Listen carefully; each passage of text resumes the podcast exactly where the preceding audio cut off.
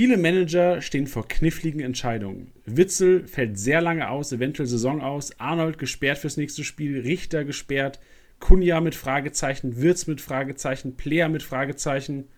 Wir bringen euch wieder auf die Siegerstraße.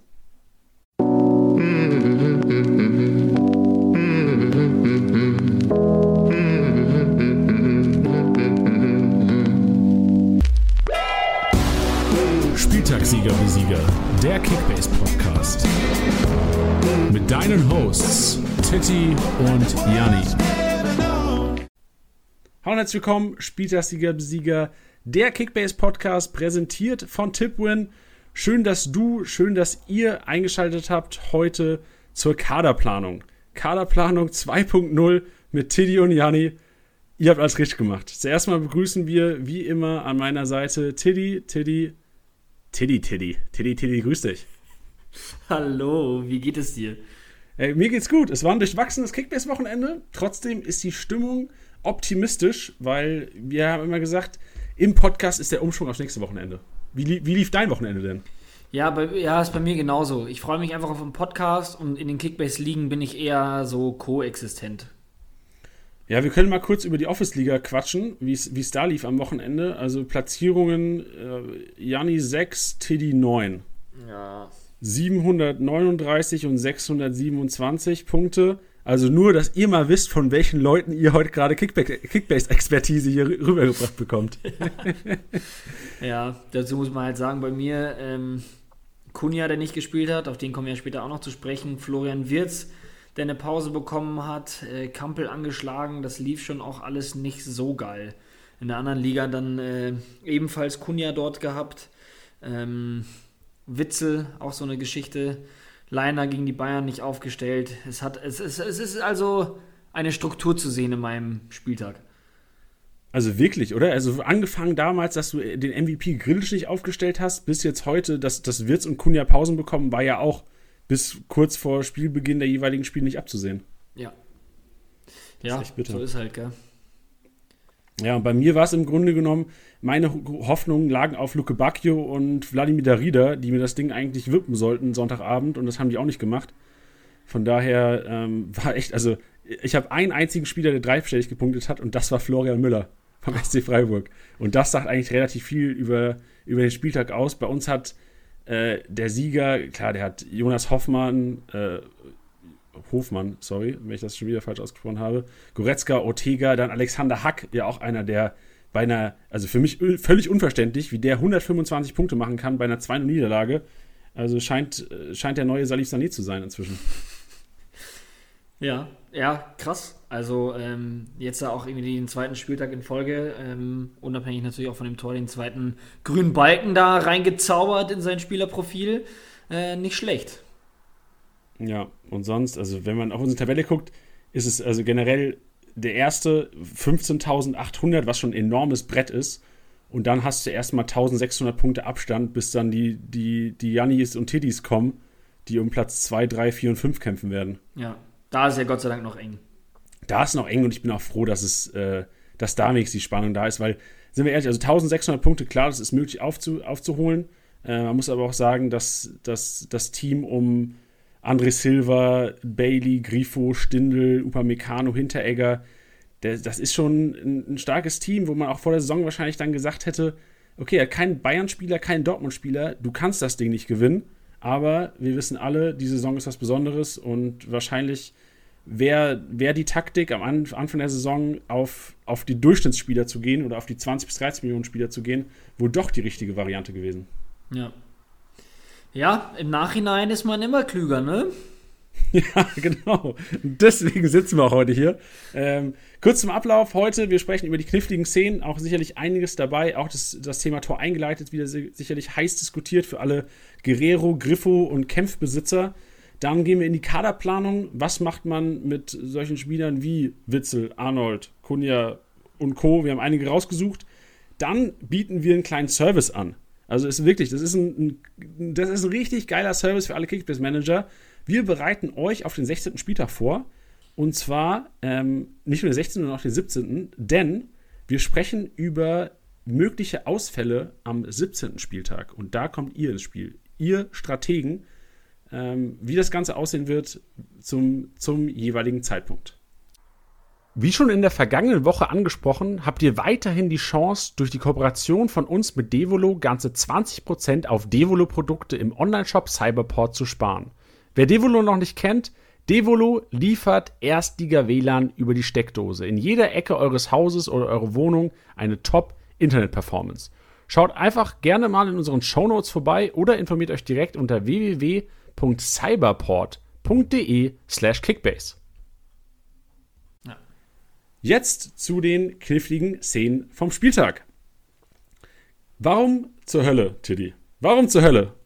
Dein Angelino, warum hat er keine Torvorlage bekommen? Wir, also, wir, wir machen es jetzt so ein bisschen User-Sicht, äh, Kickbase-Sicht. Ja, also, ähm, ich muss sagen, ich war ein bisschen verwundert, dass so viele Nachrichten kamen, weil die erste Aussage, die man da tätigen kann, warum Angelino die Vorlage nicht bekommen hat, ist, weil Sirlot seine Flanke nicht verwertet hat. Das äh, könnte man jetzt natürlich einfach so stehen lassen. Ähm, Wäre wahrscheinlich für alle genauso unbefriedigend wie für uns. Ähm, deswegen, die Sache ist, Sirlot verwandelt die Flanke nicht und trifft erst nach der Parade von Bürki. Bedeutet, dass das als neue Spielsituation gewertet wird und natürlich nicht mehr als Flanke von Angelino. Und deswegen ist es ziemlich klar, dass er da die, äh, den Assist nicht bekommt. Und ich weiß dann immer nicht, ob das dann von vielen Leuten kommt, die dann den, den Kicker-Ticker lesen oder generell den Live-Ticker lesen, wo dann Angelino als Vorlagengeber gewertet wird. Auch da nochmal der Hinweis, das ist ein Journalist, der diesen, diesen Ticker schreibt und der muss innerhalb von wenigen Sekunden sofort äh, versuchen, diese Infos zu übermitteln, um dir zu sagen, was passiert ist. Und der setzt dann Angelino rein. Also das ist oftmals ja auch beim Kicker so, dass der Assist gegeben wird für den Spieler, der einen Elfmeter rausholt oder ähnliches. Ähm, wir halten uns da an die DFL und vor allem auch an unseren Datendienstleister Opta. Die haben da ein ganzes Analystenteam sitzen und die machen das schon wirklich sehr gut. Und äh, ja, dementsprechend ganz klar keine Torvorlage für Angelino. Genau, und man muss als kleinen Addon noch sagen, um die Angelino-Besitzer ein bisschen zu besänftigen, er hat natürlich für seine Flanke ähm, die Torschussvorlage und die Großchance kreiert bekommen. Genau, also, also das, das was, ihm, sagen, genau. was, ihm, in der Situation auch zusteht. Genau. Und, und die Flanke plus drei natürlich auch noch. Ja, klar. Genau, richtig. Der nächste Case, ähm, wo auch relativ viele Fragen kamen, aber da muss ich sagen, zu Recht, weil das uns vielleicht auch nicht ganz klar war in diesem Fall. Wir haben da auch gut mit Opta kommuniziert, müssen da auch auf jeden Fall Props an Opta geben, die uns da super aufgeklärt haben. Es geht um äh, Kevin Schlotterbeck, der bei uns als Verteidiger geführt war, oder ist, sorry, ist und auch sein wird die ganze Saison, das kann man vielleicht auch an der Stelle nochmal sagen. Positionsänderungen wird es erst wieder im Sommer geben. Ähm, Schotterberg als äh, Verteidiger geführt bei uns, wurde beim zu Null Bonus aber als Mittelfeldspieler bewertet. Und ähm, da kam eine Aufklärung von Opta, das kann man, ich kann dich gerne übernehmen, wenn du magst, Tilly, oder möchtest du Tu es, bitte. Okay, es geht hier auch wieder um die realtaktische Aufstellung.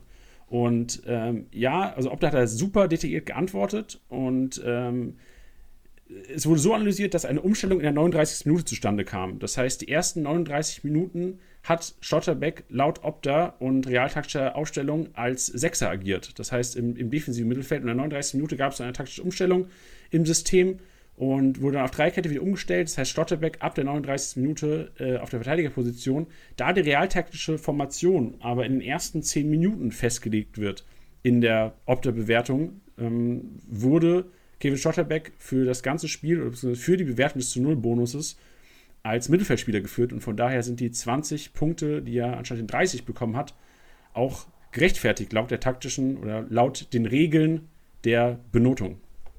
Genau. Und deswegen da auch ähnlich äh, bei Castro. Castro ist da auch in der ersten Reihe, beziehungsweise in der vordersten Reihe auch gestartet, beziehungsweise aufgelistet worden ähm, und hat da auch agiert.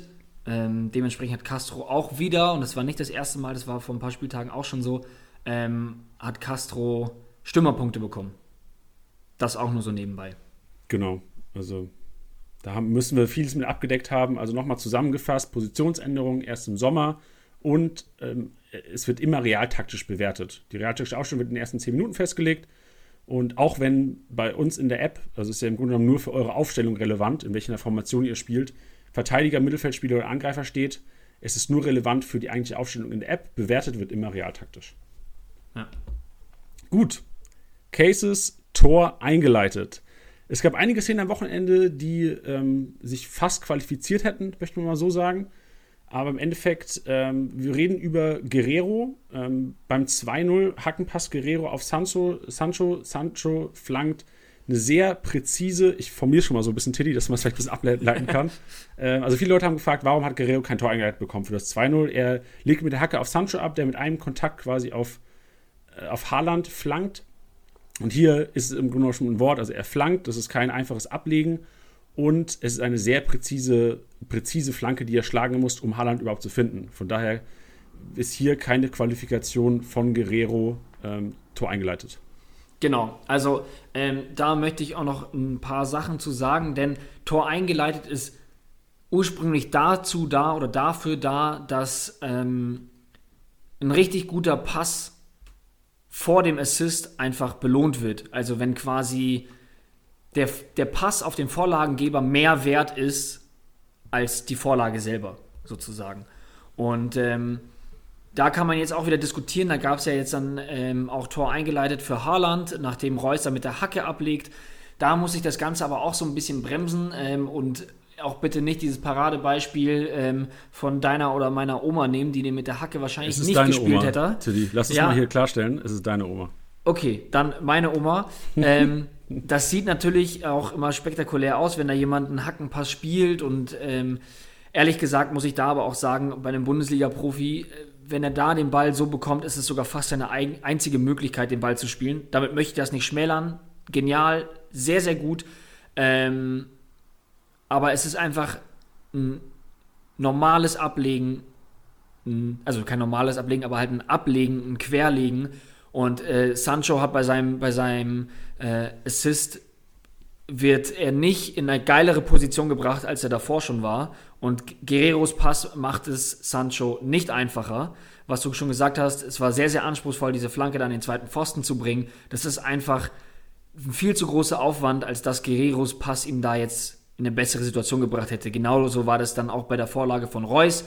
Der muss da einen, einen super akkuraten Pass, der da haargenau hin muss, ähm, äh, diesen Steckpass da spielen, der auch richtig getimed sein muss. Und ähm, ja, in die Situation hat ihn Guerreros Pass auch nicht gebracht, dass man sagt, naja gut, der war jetzt so geil, der Pass, der muss den ja jetzt nur noch die Abwehrreihe überspielen. Nee, das ist einfach äh, zu wenig und so sehr wir Guerrero lieben und auch seine Spielart lieben und ihn auch bei Kickbase lieben, die Punkte bekommt er wirklich nicht. Ja, wo es für mich, oder nee, wo es für mich, wo, es generell für Kämpfbesitzer ein bisschen schade war, also ich bin selbst kein Kämpfbesitzer, aber wo ich gesagt hätte, okay, Kämpf, ey, du hast wirklich viel gemacht, dass das Tor fällt, muss man sagen, beim, ähm, beim 2 0 der Stuttgarter in, in Augsburg am Wochenende, hier Kämpf auch kein Tor eingegangen bekommen, weil Sosa einfach, ähm, auch wie du schon gesagt hast, ist kein einfaches Ablegen. Also Sosa läuft noch Meter mit dem Ball, hat mehrere Ballberührungen und spielt dann diesen präzisen Pass in den Rückraum der Abwehr, wo sie das Wamangituka ähm, dann, dann einschiebt oder das Tor vollendet. Hier leider auch kein Tor eingeleitet, ähm, Kempf aber auf jeden Fall auch die Punkte bekommen für präziser langer Pass und Passgegnerische Hälfte und Passgegnerisches Drittel. Genau. Und dass es ein absolut geiler Ball war, das ist ja unumstritten. Also wirklich, da geht einem ja wirklich das Herz auf. Die Sache ist, man muss ja da auch immer schauen, was haben wir denn für eine Datengrundlage oder was hat Opta für eine Datengrundlage, um das zu belohnen? Und da haben wir in unserem Wertesystem halt eben nichts, weil man, das wäre eine subjektive Entscheidung und das ist das, was wir eigentlich so weit wie möglich ähm, vermeiden wollen. Ähm, die Sache ist, meinen ja viele Jahre, aber du musst ja Pass des Todes kriegen ähm, oder äh, Großchance kreiert. Die aufmerksamen und häufigen Podcast-Hörer wissen, dass das natürlich auch nicht zustande kommt, weil einfach die Datengrundlage bzw. die Definition dieser Bewertungen ähm, anders gebunden sind. Pass des Todes, da braucht es einen Steckpass, dass man 1 gegen 1, dass der, ähm, dass der Schütze quasi in ein 1 gegen 1 äh, mit dem gegnerischen Keeper versetzt wird. Das war da auch nicht der Fall. Deswegen ist es jetzt nicht so, als würden wir sagen, ah, das war ein richtig geiler Pass, da gibt es dann Ta Pass des Todes. Ähm, so ist es nicht und da gab es halt eben von der Datengrundlage her kein, ja, kein Happening, was jetzt da noch mehr P Punkte gerechtfertigt hätte. Nichtsdestotrotz wissen wir alle, dass es ein absolut geiler Ball war. Genau, selbstverständlich. Ähm, der letzte Case, äh, kein Tor eingeleitet für Grifo. Grifo hat es ursprünglich bekommen. Opta hat dann in den Korrekturschleifen entschieden, dass es äh, doch kein Tor eingeleitet gibt. Also Tor, Die 25 Punkte wurden abgezogen für Vincenzo Grifo. Hier muss man auch sagen, auch, auch aus neutraler Managersicht völlig korrekt. Also er hat die Ecke geschlagen, Demirovic gewinnt die Kopfballduelle, steigt im Strafraum hoch, legt den Ball komplett auf die andere Seite des Tores, auf Lienhards Kopf, punktgenau. Also hier kann man auch nicht von einem einfachen Ablagen, äh, Ablegen von Demirovic sprechen. Von daher auch hier die Korrektur der 25 Punkte völlig zu Recht bei Grifo. Ja. Und dann, wenn wir jetzt heute schon so viele grundsätzliche Sachen geklärt haben, ähm, noch eine kleinere Sache, da war der Aufschrei jetzt zwar nicht so groß, sondern es war eher, glaube ich, das Verlangen nach einer Aufklärung, ähm, ist nämlich der vermeintliche Lattentreffer von Grifo. Ähm, da war es so, dass Kobel noch mit den Fingerspitzen am Ball war und sobald das der Fall ist, also ähnlich wie bei einer Torvorlage, ist es so, dass sobald der Ball abgefälscht ist und dann an den Torrahmen kommt oder ans Gebälk, dann ist es so, dass, dass der Spieler diese Punkte nicht bekommt. Also er kriegt die Punkte für Torschuss und für den Fernschuss, ähm, allerdings nicht für den Lattenkracher. Genau, selbiges auch bei Haaland. Ich erinnere mich an die Chance, die, die Sancho kreiert hat auf Haaland, wo Haaland dann ähm, zum Schuss kommt, Gulaschi den Ball noch hält und dann an die Latte wehrt. Von daher hier auch Lattentreffer für Haaland nicht gegeben, weil Gulaschi einfach noch am Ball war. Und Kobel und Gulaschi haben auch jeweils die Punkte bekommen.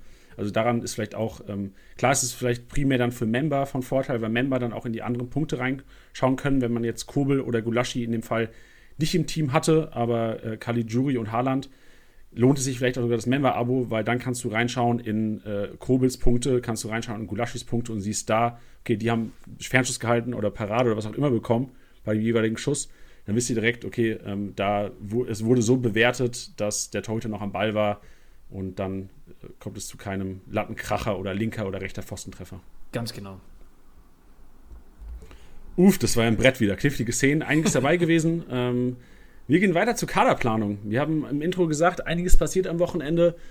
Es ging von Arnolds gelb-roter Karte, äh, Arnolds roter Karte, sorry. Arnolds roter Karte, Witzelverletzung, Richters Platzverweis, Würz wurde geschont, äh, Kunja wurde geschont oder beziehungsweise ähm, hat ist angeschlagen, hat nicht gespielt. Äh, Player auch muskuläre Probleme und einige andere Überraschungen, die auch nicht, oder das ist Überraschung oder mehr oder weniger Überraschungen, die nicht in der Startelf standen am Wochenende. Wir versuchen so ein bisschen Licht ins Dunkel zu bringen, weil ich kann mir vorstellen, es gibt einige Besitzer da draußen, beispielsweise, klar, Witzel ist, glaube ich, ein relativ klarer Case oder Tiddy, das wird ja wenig Sinn machen, den jetzt noch zu halten. Ja, sehe ich auch so. Also die, er ist da zwar noch so vom Platz gehumpelt, wo man noch vielleicht so ein bisschen Hoffnung hatte, ähm, aber ja, bei einem Achillessehnenriss brauchen wir jetzt nicht, brauchen wir gar nicht so viel drüber reden. Ähm, ich habe ihn auch auf den Transfermarkt gestellt und habe ihn auch schon verkauft. Ähm, an dieser Stelle, auch wenn das wahrscheinlich nie hören wird, aber symbolisch eine gute und vor allem schnelle Genesung, weil das ist wirklich was, was man keinem wünscht. Das ist, glaube ich, eine der ekligsten Verletzungen, die ich mir persönlich vorstellen kann.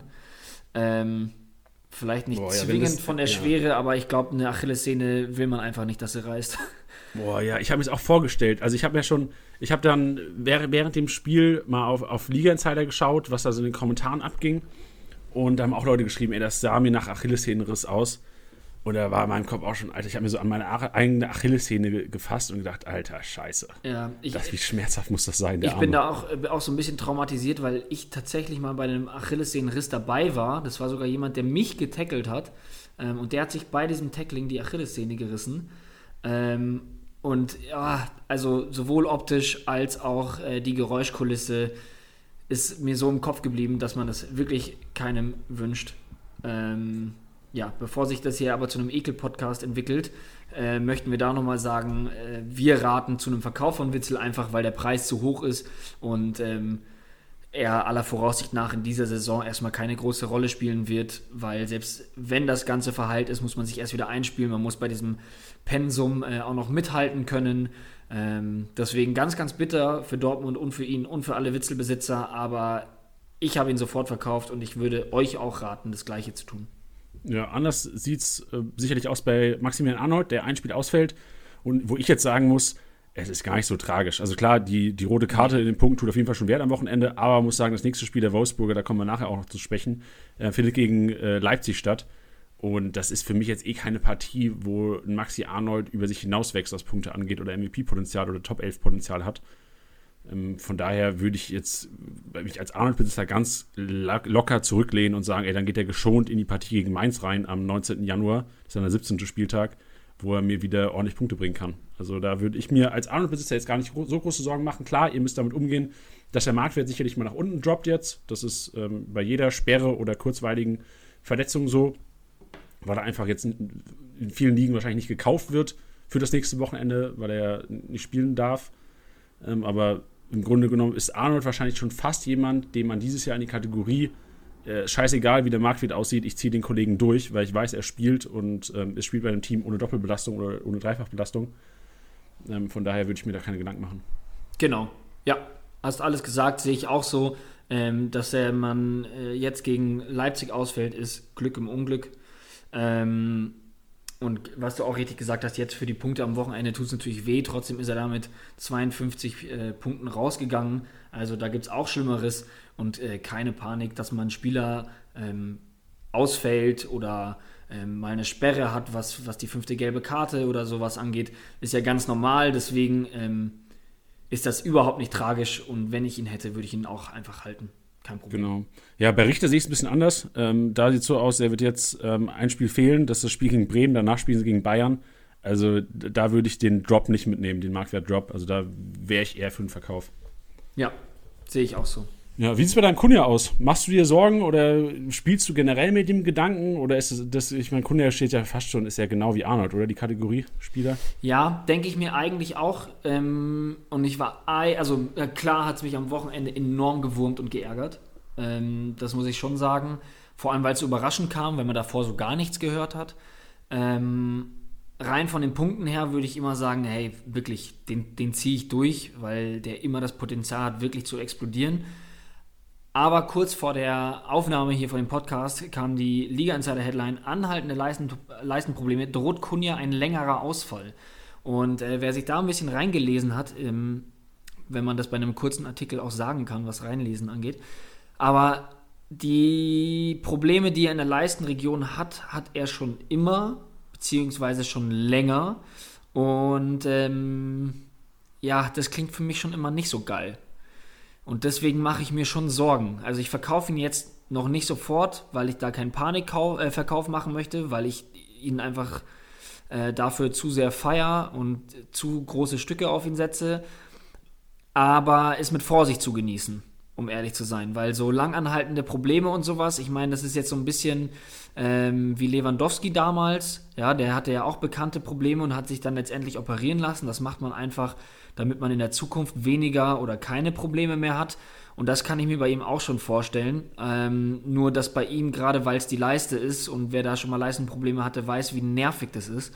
Ähm, ja, wenn das, wenn das chronisch ist oder einfach konstant da ist, dann muss man was dagegen machen. Und wenn das jetzt der Zeitpunkt ist, dann glaube ich, geht da bei Leistenproblemen nichts, nichts drum rum. Deswegen ich warte jetzt gerade noch ein bisschen ab, aber wenn das sich ähm, ja, verfestigt, beziehungsweise wenn da sich jetzt rauskristallisiert, dass es dann doch was Langfristiges ist, dann muss man mit den paar Millionen, die man jetzt über die Tage, wo man wartet, ähm, dass, die, dass die vielleicht ähm, einem flöten gehen, damit muss man jetzt rechnen. Ja, mein erster Gedanke war direkt, also wie krass wäre Kunja, wenn er keine Leistenprobleme hatte. Wie spielt er denn, wenn er keine Leistenprobleme hat? Wenn er so abliefert teilweise mit Leistenproblemen, würde ich den Kollegen gerne bei 100% sehen. Ja, ja, ich, man weiß ja da auch immer nicht, was, was Schmerzmittel für eine Rolle spielen. Ähm, aber dass das dann langfristig auch keine Option ist, das ist ja dann klar. Ja, Florian Wirz, auch einer gewesen, der ähnlich wie Kunja ja. dann viele Manager überrascht hat auf einmal bei der Aufstellung. Hier wurde aber auch von Peter Bosch kommuniziert, ähm, auf der Pressekonferenz vom, vom Pokalspiel jetzt unter der Woche, dass er im Pokalspiel nochmal geschont wurde, wird und klang für mich jetzt so, also ich habe auch nur die Twitter-Meldung gelesen, nach ähm, sollte jetzt nichts Gravierendes sein. Es gab aber, was mich jetzt ein bisschen verwundert hat auch, wo wir sicherlich vielleicht auch die nächsten Tage oder eventuell auch das Pokalspiel und Interviews rund um Pokalspiel abwarten müssen, vom Kicker auch eine Meldung über muskuläre Probleme in der Kniekehle, wo man sicherlich auch ein Auge drauf werfen sollte. Ähm, hier wäre aber auch, also ich bin selbst Wirtsbesitzer und ähm, mehr als auf den Transfermarkt stellen werde ich jetzt primär auch nicht machen. Nee, also ich glaube, da braucht man auch nicht so Angst haben. Man darf auch immer nicht vergessen, ähm, dadurch, dass es so oft erwähnt wird, äh, vergisst man es auch nur schwierig, ähm, dass, der, der auch einfach noch so enorm jung ist und ähm, man will den einfach nicht verheizen. Und ich glaube, ich würde auf diese muskulären Probleme als Außenstehender, ohne Insider-Informationen zu haben, ähm, würde ich mal so drüber hinwegsehen, weil man möchte natürlich auch seinen kommenden Gegner da nicht zu nahe treten, indem man sagt, ihr seid ein Gegner, wo man einen unserer besten Spieler in dieser Saison jetzt einfach mal schonen kann. Ähm, ja, da, da, möchte man irgendwie noch ein bisschen respektvoll mit umgehen und dann sagt man halt, er hat muskuläre Probleme und spielt deswegen nicht und nicht, weil er zwingend geschont wird. Das haben sie jetzt zwar schon sehr offen kommuniziert, aber gerade dadurch, dass er so jung ist, finde ich, geht es total in Ordnung. Und dazu kommt, finde ich, dass jetzt auch Demir bei jetzt nicht so unfassbar geil performt hat, dass ich jetzt sagen würde, okay, er muss jetzt Angst um seinen Stammplatz haben. Ich rechne am nächsten Spieltag fest mit Wirtz, aber auch da äh, ist es schön zu sehen, dass wir auch da die Aufstellung einsehen können. Das heißt, ihr könnt auch dann noch schnell handeln. Deswegen, ich würde mir da keine zu großen Sorgen machen. Ja, jetzt zwei Spieler, wo, wo Tiddy, wo ich mal so ein bisschen das Interview oder in, das, in die direkte Kommunikation mit dir gehen will. Ähm, zum einen, du bist Mokoko-Besitzer, ich bin Hernandez-Besitzer. Was machst du mit deinem Mokoko? Ich sehe auch, du hast ihn aufgestellt gerade am Wochenende. Ja. Hältst du ihn weiterhin? Ist, äh, hoffst du auf Joker-Einsätze oder was ist dein Plan mit ihm? Ja, ich, ich finde es auch super schwierig. Ähm, bei Mukoko war es so, ich habe ihn deswegen aufgestellt, weil ich gesehen habe, dass ähm, Kampel nicht spielen wird, beziehungsweise so angeschlagen ist, dass ich mir dachte, ah, nee, das wird nichts. Ähm, und ich habe noch äh, Salif Sané verkauft, weil er krass gefallen ist und jetzt auch am Wochenende wieder nicht gespielt hat. Und dann dachte ich mir, okay, nee, jetzt ist der Moment, wo ich ihn ziehen lassen muss. Äh, und dann war meine einzige Option, dass ich entweder Kampel oder eben Mukoko aufstelle. Deswegen dachte ich mir, da ist die Wahrscheinlichkeit, dass Mukoko spielt, nochmal höher. Ähm, ja, es ist halt schwierig. Er ist halt gerade ein Spieler, der enorm singt. Ähm, ich bin Gott sei Dank immer noch im Plus, was den Marktwert angeht. Es ist, also, eigentlich würde ich den Leuten raten, ihn zu verkaufen, beziehungsweise hättet ihr es fast schon machen müssen. Ähm, einfach aus dem Grund, dass Haaland wieder da ist. Ähm, Tigges bekommt jetzt auch immer mehr Einsätze. Ich glaube schon, dass äh, Mukoko trotzdem seine Minuten bekommen wird, weil die hat er auch bekommen, als Haaland noch gespielt hat. Ähm, und das liegt nicht nur daran, dass Dortmund diesen Erfolg, beziehungsweise Erfolg sage ich schon geil, ähm, diesen Rekord haben wollte, sondern ähm, ja, weil man auf, auf Mukoko setzt. Ja, ich meine, er hat auch schon getroffen. Das ist jetzt auch nicht ähm, um, zum unterm Teppich kehren. Aber es, äh, er wird einfach ein Bankspieler bleiben. Er wird, solange Haaland fit ist, nicht zwingend nochmal diesen Starteinsatz bekommen. Und ähm, deswegen ist er mir einfach zu teuer und ich würde ihn eigentlich loswerden. Bei mir ist jetzt gerade die einzige Sache, dass ich mich nach Alternativen umschaue. Und sobald sich da etwas ergibt, beziehungsweise Sinn macht, dann werde ich ihn auch verkaufen. Schweren Herzens, aber man muss da ja auch immer schauen, dass es für Kickbase einfach Sinn macht. Und ähm, da muss man die Emotionen jetzt mal kurz äh, links liegen lassen. Und ist, wenn ihr es noch nicht getan habt, würde ich euch raten, Mukoko zu verkaufen. Ja, vor allem, ich habe mir auch die Marktwertkurve gerade mal angeschaut. Das sieht ja echt nicht nach einem, ähm, nach einem nach einem Turn aus wieder von der Negat nee. vom Negativtrend in Positives. Und es war mich auch überrascht, ist, dass Teges eingewechselt wird statt Mokoko. Ja. Also ähm, für mich leicht überraschend, muss aber trotzdem sagen, dass Teges es relativ gut macht. Also kämpft, haut sich rein und auch körperlich einfach sehr präsent und hat, hat dem Dortmunder Spiel auf jeden Fall jetzt nicht geschadet, dass man den mal reinwirft. Ja, dazu muss man, dazu muss man sagen, dass ähm, ähm, der Kaderplatz von, von Mokoko im Vornherein ja auch äh, etwas fraglich war, nachdem er ja auch, auch Probleme hatte. Ähm, deswegen würde ich da jetzt auch nicht zu viel drauf setzen, dass er jetzt noch keine Minuten am Wochenende bekommen hat. Ich glaube, die sind da einfach vorsichtig. Aber nichtsdestotrotz, ich, ich, kann, also, ich, es gibt, für, ihr könnt uns da ja auch gerne aufklären, ihr könnt es ja gerne schreiben, aber ich glaube, äh, wenn wir jetzt hier einen Aufruf machen, wird es, glaube ich, vielleicht zwei, drei Leute geben, die ein ernsthaftes Argument bringen könnten, warum man Mokoko halten sollte. Aber ehrlich gesagt, ja, es macht nur Sinn. Ja, und vielleicht kurz noch dann zu Hernandez zu kommen. Und ich würde das Ganze ein bisschen gerne über den Kamm scheren, glaube ich, weil ich mich so ähnlich verhalten würde, wenn ich jetzt Tolisso oder Boateng-Besitzer wäre. Ähm, ich selbst verkaufe Hernandez diese Woche noch nicht. Werde ihn sehr wahrscheinlich dann irgendwie Mittwoch, Donnerstag mal auf den Transfermarkt stellen, um zu sehen, ähm, wenn er am Wochenende gegen Freiburg am Sonntag nicht spielen sollte, werde ich ihn sehr wahrscheinlich verkaufen. Ich spekuliere so ein bisschen auf eine Abwehrumstellung bei den Bayern, weil jetzt die letzten, also ich weiß nicht, wann die Bayern, haben die Bayern zuletzt mal zu Null gespielt gegen Frankfurt, fünfter Spieltag, sehe ich gerade.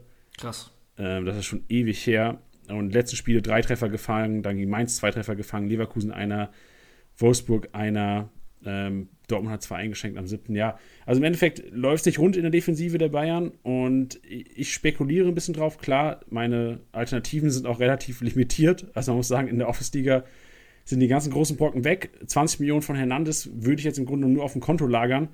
Von daher ist mit Hernandez und wäre mit Tolisso und Boateng wahrscheinlich auch so ein bisschen die Spekulation, dass eventuell zu einer Umstellung im System, also nicht Systemumstellung, aber vielleicht kann auch eine personale Veränderung kommen, dass man sagt, Alaba geht auf die 6, Kimmich als Rechtsverteidiger, was ich mir nicht vorstellen kann, aber es gibt einfach verschiedene Szenarien, die, die eintreffen könnten. Und von daher gebe ich persönlich Hernandez noch eine Woche und werde dann entscheiden, was ich mit ihm mache. Ja, und ich weiß nicht, was, was wäre dein, dein, deine Herangehensweise bei der Bayern-Defensive komplett momentan? Weil Süle-Besitzer machen sich sicherlich auch Sorgen, Pavard-Besitzer machen sich Sorgen, selbst Alaba-Besitzer machen sich Sorgen, weil ja eigentlich ähm, er immer der Gesetzeste war. Ja, ich glaube, ich glaub, generell muss man sagen, dass, dass Hansi Flick ähm, für mich dieser, dieser Punkt dabei ist und ich habe ihn sehr unterschätzt, was seine Experimentierfreudigkeit angeht. Dadurch, dass man das vielleicht aber auch gewohnt war der, bei den Bayern der letzten Jahre, dass da immer eine gewisse Konstanz drin war und da man jetzt nicht so enorm rumexperimentiert hat oder mal was probiert hat. Ähm, ja, deswegen gab es einfach Sachen wie jetzt zum Beispiel ähm, Tolisso am 14. Spieltag, da habe ich auch gesagt, ich kann mir nicht vorstellen, dass der spielt. Zack, steht er in der Startaufstellung. Kimmich ähm, zwischenzeitlich gegen Mainz dann auf den Rechtsverteidiger gegangen, total abgerissen. Geil, wir hatten Süle auf dem Rechtsverteidiger, was wir uns auch nie vorstellen konnten. Also da gibt es schon einige Szenarien, wo ich sage, okay, das hätte ich eigentlich von Hansi Flick nicht erwartet, aber vielleicht auch einfach nur von der Erfahrung der letzten Jahre, was die Bayern-Trainer anging. Und ich finde gerade diese, diese Abwehrsituation super schwer einzuschätzen. Ähm, es ist halt so, dass ich sage, Kimmich auf dem Rechtsverteidiger liefert natürlich brutal ab, aber er fehlt halt schon auch im Zentrum. So, weißt du, ich glaube, gegen Mainz kannst du das machen, ähm, aber in einem wirklichen Topspiel, glaube ich, wird dir das Defizit da im zentralen Mittelfeld wirklich auffallen, zumal ich sagen muss, dass Tolisso bei, seinem, bei seiner Einwechslung bzw. bei seinem Startelfplatz ähm, jetzt auch nicht so krass geglänzt hat. Ich sage jetzt nicht, dass er es schlecht gemacht hat, aber es ist jetzt nicht so, dass ich sage, krass, warum sitzt der eigentlich auf der Bank? Und ähm, bei Hernandez kann ich nicht so wirklich einschätzen, ob er denn dann jetzt letztendlich auch wirklich jemand ist, der eine ernsthafte Option dann für die Innenverteidigung ist, ähm, beziehungsweise wird er das jetzt, wie es, glaube ich, ähm, vor zwei Spieltagen war, glaube ich. Da war Alaba auch auf der 6 gestartet, was du ja richtig gesagt hattest. Weil was ich mir nicht vorstellen kann, ist, dass man mit Davies, Hernandez und Alaba in der Abwehrreihe mit drei Linksfüßen spielt. Das kann ich mir irgendwie wirklich schwer vorstellen. Ähm, deswegen, auch wenn es jetzt vielleicht auch jetzt nicht die, die absolut geilste ähm, Lösung war, aber so wie gegen Leverkusen nochmal Hernandez in die Innenverteidigung, ähm, Alaba auf die 6, das kann schon sein. Aber das finde ich super schwer einzuschätzen und deswegen würde ich da auch vorsichtig sein, so wie bei dir. Ähm, wenn ich da Alternativen hätte im gleichen Preis- und Punktesegment, würde ich da eher auf jemanden gehen, der garantiert spielt, weil bei Bayern es einfach gerade super viel rumprobiert wird. Ähm, ja, weil die sich halt finden müssen und das tun sie gerade nicht und deswegen wird da halt rumprobiert und das ist auch in Ordnung, aber ist für uns Kickbase-Manager natürlich nicht so geil und ich muss an der Stelle auch nochmal sagen, ich fand jetzt Davies am Wochenende auch wieder nicht so krass. Also da kann man sich Hernandez auf dem Linksverteidiger auch schon wieder mal vorstellen. Ja, ich denke, am Wochenende ähm, oder am Freitagabend, wo, wo Bayern gegen Gladbach gespielt hat, war, glaube ich, generell Bayern so ein bisschen, so, weiß nicht, neben der Cup hatte ich so das Gefühl. Also ich mhm. habe das Spiel ähm, auch, nicht, auch nicht live verfolgen können, aber muss sagen, dass man in den Highlights schon teilweise gesehen hat, dass, äh, dass die Abläufe einfach teilweise nicht stimmen. So, selbst Laufwege von Müller kam mir so vor, so, okay, warum war, vor einem Jahr wäre noch da in die Lücke reingesprintet und hätte das Ding noch irgendwie reingemacht. Ähm, von daher muss man echt mal, also ich, erwarte auch irgendeine Reaktion von Flick. Also angeschlagene oder angefressene Bayern sind immer sehr gefährlich. Von daher ähm, auch schon mal auf den nächsten Spieltag so ein bisschen, ich wäre ich wär auf jeden Fall ein bisschen vorsichtiger mit Freiburgern, glaube ich, auch wenn man natürlich sagen muss, dass Bayern eine Abwehrschwäche hat zurzeit, die man nicht verheimlichen kann. Nichtsdestotrotz glaube ich, dass es irgendeine Reaktion geben wird. Ob das ja. personell, ähm, vom System her oder wie auch immer aussehen wird, irgendwas wird passieren am Sonntag 15.30 Uhr. Ja, ja, also nochmal, um das kurz abzurunden, ich bin total bei dir, dass äh, man gerade mit Tolisso, ähm, Hernandez und Boateng jetzt auch wieder nicht zu schnell sein sollte, die vielleicht direkt wegzujagen. Man, man sollte sich das so ein bisschen anschauen und vielleicht auch einfach mit dem Gedanken reingehen, okay, es sind halt keine unangefochtenen Stammspieler und so dann handeln.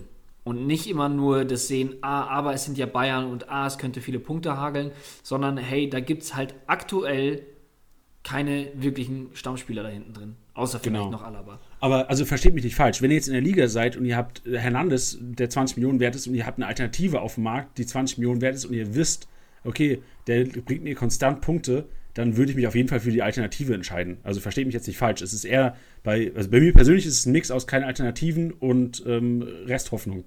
Ja. So zum Beispiel ein Hernandez gegen einen, einen Arnold würde ich jetzt tauschen. Ja, also das ist genau richtig. Also im Moment ausnutzen.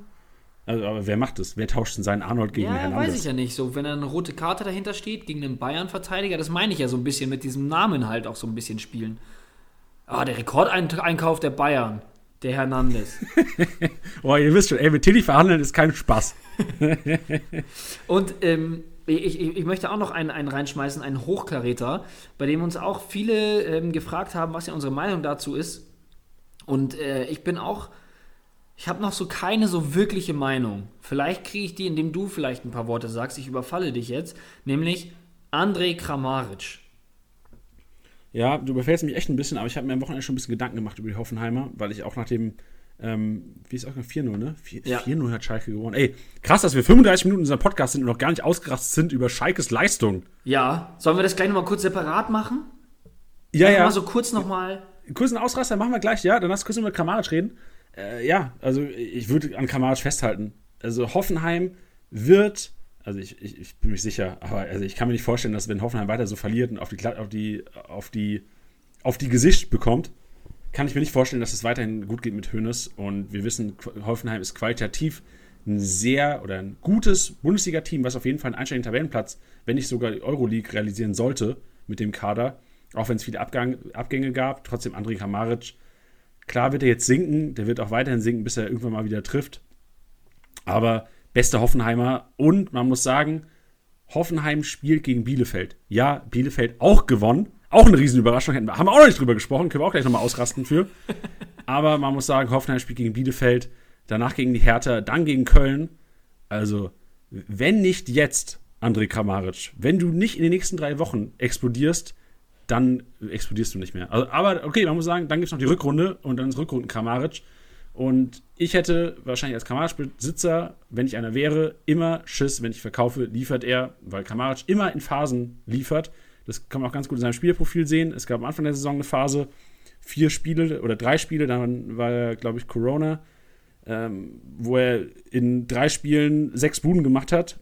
Und in der Rückrunde war es auch so, in den letzten zwei Spielen fünf Buden gemacht. Also immer phasenweise. Du kannst das komplette Spielerprofil durchgehen, es sind immer Phasen bei Kramaric. Ja. Und wartet einfach ab, bis er heiß ist. Also das wäre das wär mein Take. Ihr müsst Ja. hoffen, dass er heiß wird.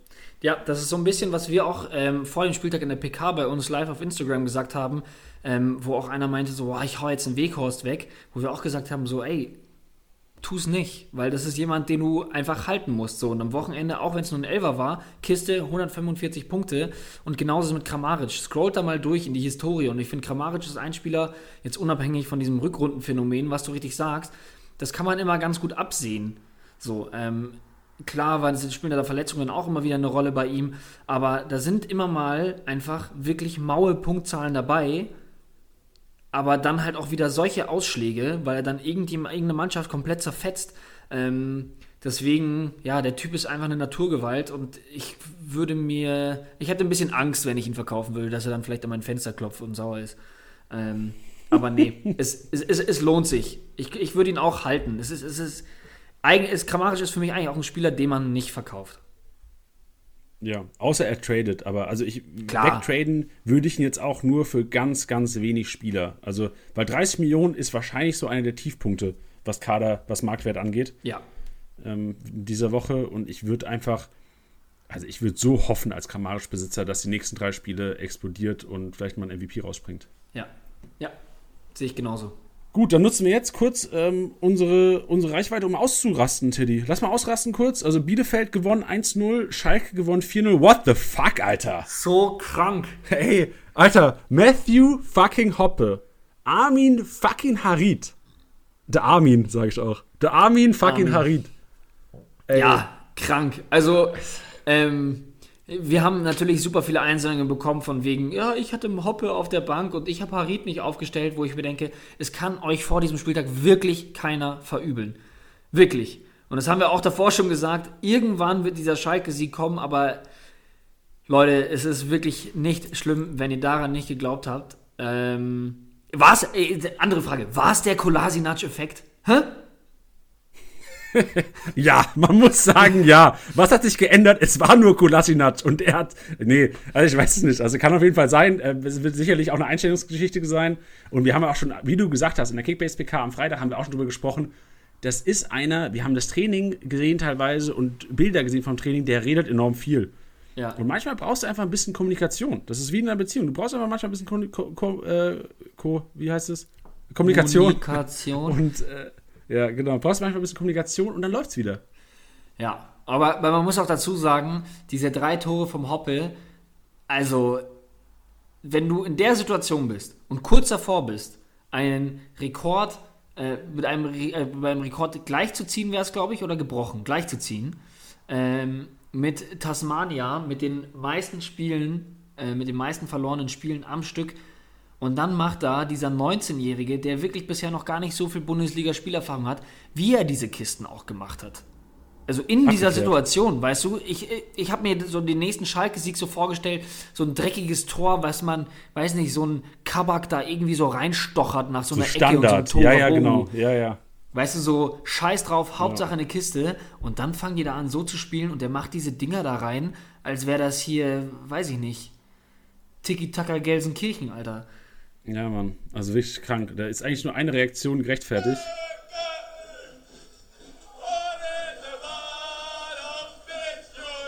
Wir sind Schalke. Ey.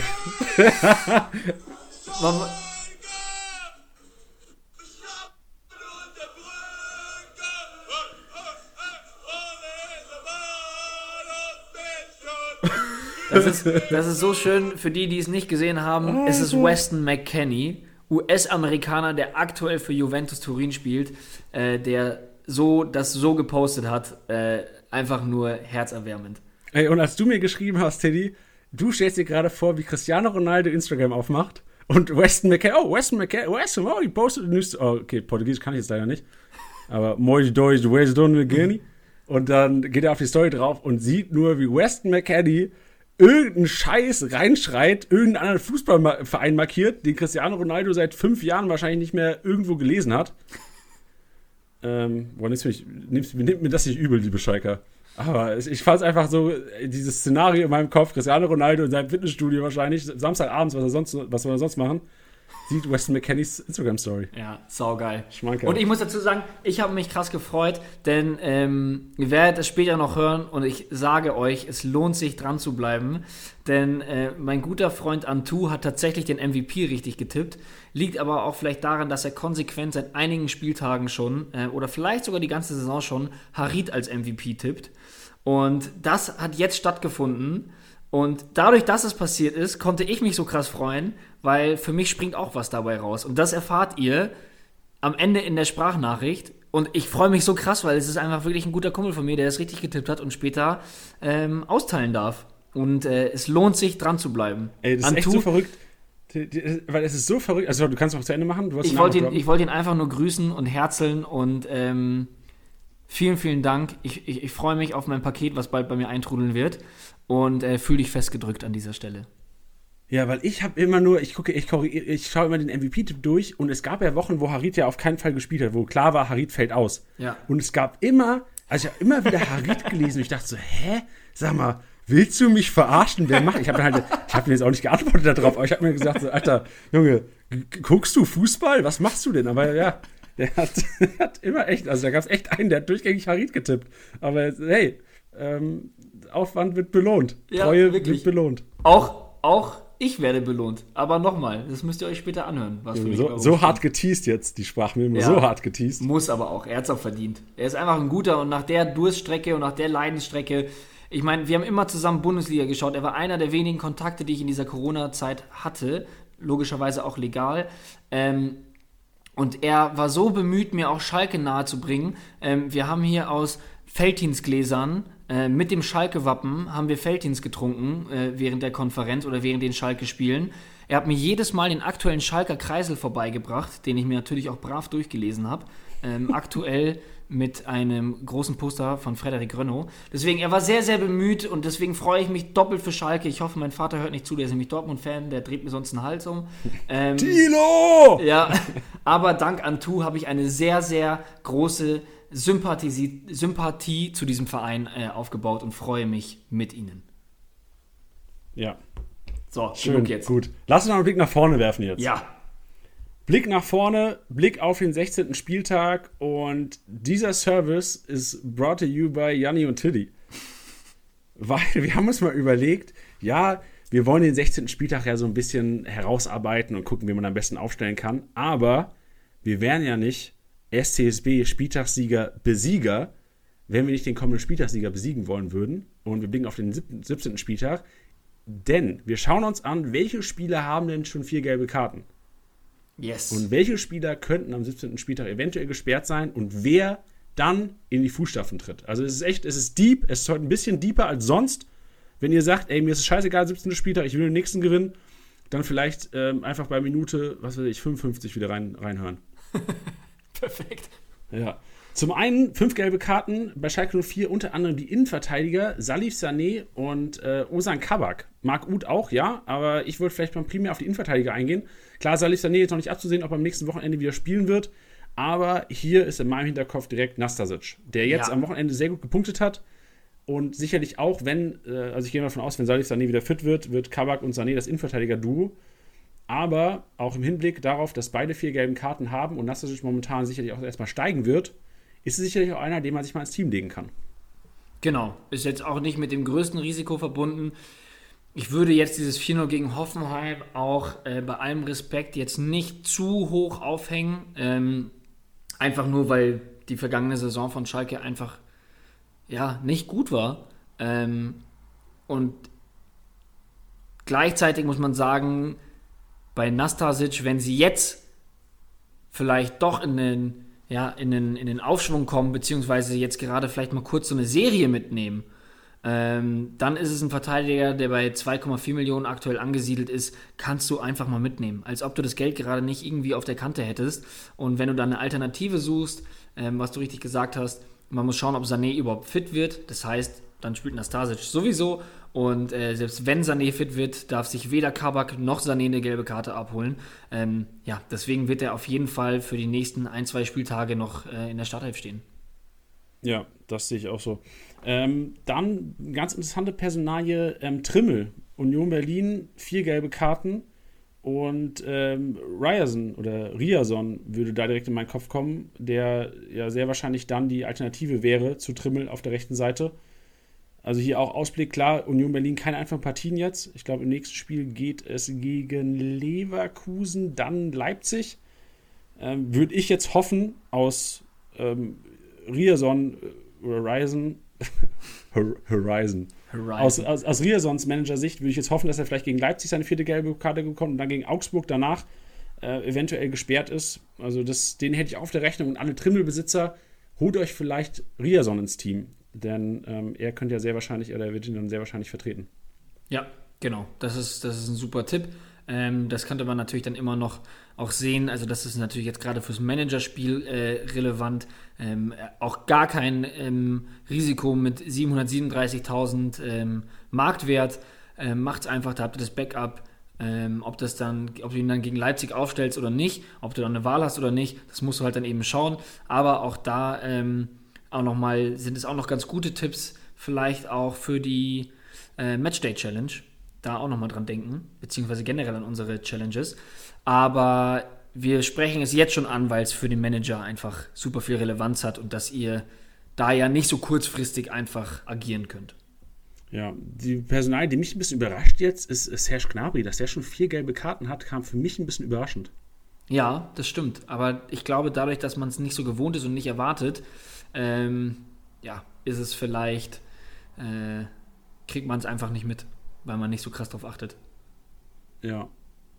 Also echt interessant. Aber man muss sagen, also hier wäre die logische Konsequenz wahrscheinlich Douglas Costa oder Salif Sané, äh, Salif Sané, Leroy Sané, ähm, die man auf jeden Fall dann vielleicht so ein bisschen höher im Stellenwert wäre. Also ich kann mir nicht vorstellen, dass Gnabi jetzt, also ich frage mich eh, wie der viel gelbe Karten bekommen hat. So Trigger ja. ausziehen kann es ja nicht gewesen sein, so, wie er, so wenig wie er getroffen hat in den letzten Wochen. Aber äh, muss man sicherlich auf dem Schirm haben und ist vielleicht auch ein bisschen oder schraubt die Relevanz von einem Leroy Sané und einem Douglas Costa, obwohl ich sagen würde, eher von Leroy Sané auf jeden Fall noch ein bisschen in die Höhe. Ja, finde ich auch, die weil Coman braucht man, braucht man nicht drüber reden. Ähm, vielleicht der Beste vorne natürlich. Äh, ich sage von den Flügelspielern, weil sonst kommt jetzt noch jemand und sagt, äh, was ist Lewandowski? Ja, keine Frage. ähm, von den ja. Flügelspielern, ähm, weil er auch unter anderem am effektivsten ist, meiner Meinung nach. Ähm, Sané, ja, irgendwie überzeugt er mich immer noch nicht. Ähm, ich lasse mich gerne eines Gegenteils ähm, äh, überzeugen. Aber ja, bisher noch, also so krass wie er die Saison gestartet hat, desto mau finde ich es jetzt gerade. Ähm, nicht, dass er schlecht ist, aber wenn man weiß, was der Junge kann. Ne? Ja, ähm, und Costa fand ich am Wochenende wirklich schwach. Also von dem kam wirklich gar nichts. Deswegen glaube ich sogar noch eher, dass es dann Sané und Coman betreffen wird. Aber trotzdem, aufgrund der Rotation, wie man das jetzt auch gesehen hat, ähm, ja, muss man Costa da trotzdem auf jeden Fall mit, mit einbeziehen. Ja, und bei Leroy Sané sehe ich so, also ich sehe in ihm unfassbare fußballerische Qualität. Ich glaube echt, dass es bei ihm echt ein Rhythmusding wird. Also ich kann mir gut vorstellen, dass er gegen Ende der Saison so ein bisschen reinfinden wird. Ich, war, mir war es auch nicht bewusst, dass es so lange dauert nach einer Verletzung, die ja doch schlimm war. Ähm, war ja relativ lange raus. Aber ich erinnere mich nur an Spiele für, für Man City, wo er echt Topform, in Topform war und so starken Fußball gespielt hat. Und eigentlich ist er in der Bayern-Mannschaft echt gut aufgehoben. Und ich glaube auch, dass also als Sané-Manager ist Geduld gefragt. Durch Gnabrys vier gelbe Karten vielleicht ein bisschen, wird er sicherlich mehr Spielzeit bekommen, als er ohne Gnabrys Sperre, die dann irgendwann kommen wird in den nächsten Spielen, ähm, bekommt. Aber ja, das ist. Also generell und, Bayern ist ja eine, eine, reine Hoffnungskiste momentan, und, was viele ähm, Spiele angeht. Nicht, dass wir noch jemanden vergessen, denn ähm, auch Musiala ist da jetzt nicht so ganz fernab davon. Ne? Also hat auch zu Beginn der Saison, klar hat er dann öfters im zentralen Mittelfeld mal gespielt oder auf der 10, aber zu Beginn der Saison, wir erinnern uns an das 8-0 gegen Schalke, ähm, da hat er auch im Flügel agiert, das kann er auch. Ähm, deswegen vielleicht auch nicht ganz außen vor. Ja. Gut, dann kommen wir erstmal kurz über Frankfurt reden. Also generell gelbe Karten haben noch Augustinsson, Groß, äh, beide von Werder, Höfler von Freiburg wo man sicherlich auch schauen muss, wer da der 1 zu 1 Ersatz wäre, ob es ein Abrashi wäre oder die offensivere Variante mit dem Tempelmann. Ähm, Hasebe, So, Barkok. Drei Spieler der Eintracht, alle drei vier gelbe Karten. Vor allem, wenn Hasebe und So beide ausfallen würden, wäre sicher Ilsanka wieder einer für die sechs. Ja, ganz genau. Das ist die perfekte Schlussfolgerung. Ähm, so, der mir aktuell eigentlich ganz gut gefällt, jetzt am Wochenende zwar auch ein bisschen blass geblieben, ähm, aber ja, habe ich auch schon mal gesagt, einfach jemand, der von, von den Ansätzen einfach enorm gut gefällt. Ähm, aber genau, Schlussfolgerung daraus, ähm, wenn er ausfällt, aller Voraussicht nach ähm, mit, mit Ilsanka dann. Oder vielleicht ja. auch Dominik Kor, was sagst du? Ja, ich frage mich eh, was mit Dominik Kor ist, dass er so außen vor ist auf einmal. Also er hatte, ich hatte so das Gefühl, die ersten Spiele hat er sich eigentlich so ein bisschen in die Startelf gespielt. Oder beziehungsweise auch, auch also äh, meiner Meinung nach wäre das Duo gewesen, mit dem ich die Saison gegangen wäre, eigentlich Chor und Rode. Mhm. Und ähm, ich erinnere mich, ich glaube, die ersten Spiele hat er auch gemacht. Also im ersten Spieltag 90 Minuten, dann dritter, vierter, fünfter, sechster, siebter Spieltag, achter Spieltag, jedes Mal Startelf. Und dann auf einmal nicht mehr. Also sehr unkonstant. Ah, sorry. Das war letzte Saison. letzte Mal gescrollt. Aber diese Saison ähm, erst tatsächlich erst zweimal Startelf gespielt, also nicht so konstant gewesen. Aber ich hatte richtig im Kopf, am Anfang der Saison ein bisschen mehr gespielt als jetzt. Jetzt eher sporadische Reinwürfe. Ich frage mich auch, also ich verstehe es auch nicht ganz, muss ich sagen. Ähm, wird wohl an seiner Leistung liegen, aber äh, primär wäre meine Aussage Ilsanka vor Chor momentan sogar noch. Glaube ich auch, weil Ilsanka jedes Mal, wenn er reingeschmissen wurde, hat er eigentlich echt richtig gut geliefert. Deswegen, ja, glaube ich auch, dass es eher Ilsanka macht. Und äh, die anderen, die du noch genannt hast, Barkok ist jetzt für mich, sage ich mal, nicht so tragisch, weil ich jetzt gerade vorne Younes und Kamada sehe, die das äh, ziemlich gut machen. Ähm, Younes ist ja auch schon gelobt worden, jetzt am Wochenende ähm, auch neben seiner Kickbase-Punktzahl, beziehungsweise abgesehen von seiner Kickbase-Punktzahl, meiner Meinung nach richtig gut gespielt. Ähm, und wen ich da auch noch nennen möchte, der zwar in dieser Vier-Karten-Regelung nicht drin ist, aber wenn wir über den 17. Spieltag beziehungsweise über die kommenden Spieltage reden, ähm, hatten wir es zwar auch schon mal angesprochen, aber ähm, jetzt gibt es da ja, scheint es sich zu bewahrheiten, nämlich, dass wenn Abraham wechselt, ähm, dass Tuta der Nachfolger wird. Das sagte nämlich schon äh, Freddy Bobic und deswegen da auch nochmal die Kaufempfehlung für Tuta. Ähm, jetzt nicht zwingend für den nächsten Spieltag, aber langfristig bzw. mittelfristig äh, wird er da auf jeden Fall zum Stammpersonal gehören und da werdet ihr jetzt auch gerade mit dem, mit dem Marktwert nichts falsch machen. So sieht's aus. Dann interessant auch noch, dass Arnold vier gelbe Karten hat. Ja. Oh, Arnold und Schlager, beide vier gelbe Karten. Ist, oh, es ist tragisch, ey. Arnold jetzt gesperrt, da, das riecht schon wieder nach der nächsten Sperre, weil Arnold auch einer ist, der ja sehr, sehr aktiv immer im Zweikampfverhalten ist, Schlager, Schlager ja auch. Also da, gerade in so Spielen, wo es dann gegen äh, Top-Mannschaften geht, sehe ich da schon die fünfte Gelbe. Und da muss man natürlich Janik Gerhardt im Hinterkopf haben. Also Janik Gerhardt jetzt ein bisschen offensiver eingebunden gewesen, die letzten zwei Spieltage. Aber wäre auch für mich einer, der dann den Arnold oder den Schlager ersetzen könnte. Und selbstverständlich der eigentliche Kapitän Giavogi, der ja. meiner Meinung nach ja völlig zu kurz kommt, Teddy. Ja, genau. Also das sind auch viele Fragen. Er hat jetzt eine, eine Halbzeit bekommen. Ähm, ja, wann kommt er, wo bleibt er, haben wir auch schon drüber geredet. Wir können es uns noch nicht so ganz erklären, warum er noch nicht spielt. Ich meine, war er jetzt auch verletzt. Ähm, ja, das ist dann schwierig zu beurteilen, weil einen Grund wird es geben. Wir wissen ihn nicht, deswegen ist es schwierig, dann die Situation zu beurteilen. Aber nichtsdestotrotz ähm, ist er jemand, der entweder in der, in der Abwehrreihe natürlich spielen kann, beziehungsweise in der Innenverteidigung, oder eben, wenn man jetzt sagen würde, ein Schlager und ein Arnold fallen aus, ähm, könnte man sagen, dass das dann ähm, Gerhard und Gila Vogie machen. Ähm, oder halt dann vorne auch noch eine, eine Option, dann eben Mehmedi, meiner Meinung nach. Ähm, aber ja, Memedi ist nicht der 1 zu 1 Ersatz für einen Schlager oder einen Arnold, sondern eher, dass wenn Gerhard nach hinten rückt, ähm, dass dann vorne diese Zehnerposition da frei wird. Und ja. Ja, nächste Situation sehen wir bei äh, Borussia Dortmund. Also kurz Stuttgart noch angesprochen, Gonzales, Wammegetuka, beide vier Karten, vier gelbe Karten. Da muss man auf jeden Fall auch einen Zettel haben. Und dann für mich eigentlich die interessantesten zwei Spieler oder beziehungsweise die, also das interessanteste Case hier. Vier gelbe Karten, Emre Can und Thomas Delaney. Die zwei, die ja sicherlich die zwei neuen Sechser der Dortmunder sein werden nach dem Witzel-Saison aus. Ja. Was sagst du denn dann? Äh, schreit das eher nach, ähm, nach äh, Dahut, nach Bellingham oder nach Brandt? Also primär wäre Bellingham wahrscheinlich der, der von Brandt, Dahut und ihm der Defensivere wäre. Also ich glaube schon, dass Bellingham dann entweder mit Witzel oder Delaney oder Worst Case Witzel und Delaney fallen aus. Ich tippe mal, dann wäre es Bellingham und Dahut ähm, oder halt Bellingham und Brandt. Aber das könnte schon ein kleiner Genickbruch werden für die Dortmunder. Also stell dir mal echt mal vor, Delaney und Witzel fallen, fallen gleichzeitig aus, werden gleichzeitig gesperrt und es geht irgendwie, also gegen Mainz geht es jetzt nächste Woche äh, jetzt am Wochenende, stell dir vor, gegen Mainz fangen beide eine gelbe Karte und gegen Leverkusen oder gegen Gladbach, Spieltag 17, 18, spielst du dann ohne zwei Sechser oder zwei, okay, sorry, spielst du schon mit Sechser, aber qualitativ jetzt nicht ein Witzel und ein der da steht, sondern es steht da ähm, ein Moda Hut und ähm, ein Bellingham, der sicherlich auch noch angeschlagen ist, wenn er über fit ist. Stell dir vor, Bellingham wird nicht fit. Ja, weiß ich nicht, wie stellst du da hin? Ja, ich, Sagst also du Mats hab, Hummels, Mats, machst du gerade einen Sechser mit. Ich habe ich hab Bellingham des, des, deswegen erwähnt, weil, ähm, ähm, weil dieses Szenario, wenn überhaupt, erst in eineinhalb Wochen, beziehungsweise, nee, in einer Woche zustande kommen würde. Ähm, dadurch, dass es, der Ausfall jetzt ja am Wochenende, also vor dem nächsten Spieltag geht es ja gar nicht. Ähm, deswegen habe ich ihn mit reingeschmissen. Also mir ist bewusst, dass er angeschlagen ist, aber es ist jetzt für mich, klingt es nicht danach, als wäre das jetzt äh, ein ganz, ganz schlimmes Szenario. Aber ja, was du richtig sagst, ähm, lass die beiden da eine gelbe Karte kriegen und ähm, dann sieht es da schon ein bisschen dünn aus. Das auf jeden Fall. Ja, das waren äh, die, das war der Service, den wir heute provided haben hier. Jetzt für alle, die gescrollt haben oder die geskippt haben, den, den vier, vier gelbe Karten-Service. Herzlich willkommen bei Minute 7, äh, 79 sind wir jetzt inzwischen. Schön, dass ihr dabei seid. Schön, dass ihr noch dabei seid. Minute 60. Blick auf den 16. Spieltag. Yes!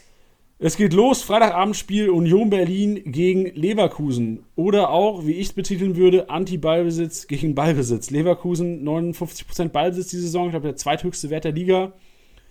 Und sehe ich, die einzige Schwäche, die ich bei Leverkusen sehe, ist echt die Schwäche so ein bisschen nach Standards. Man hat es bei dem Toprak-Tor gesehen gegen Werder.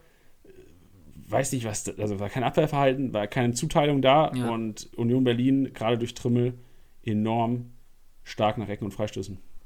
Ja, ja, das, ähm, ja, wie gesagt, ich, ich oder wir sind da immer ein bisschen vorsichtig, was diese äh, Fußballerrechnungen angehen, aber was du richtig ähm, rausgesucht hast, äh, beziehungsweise äh, betont hast, beziehungsweise gehighlightet hast, so, das war das, was ich sagen wollte.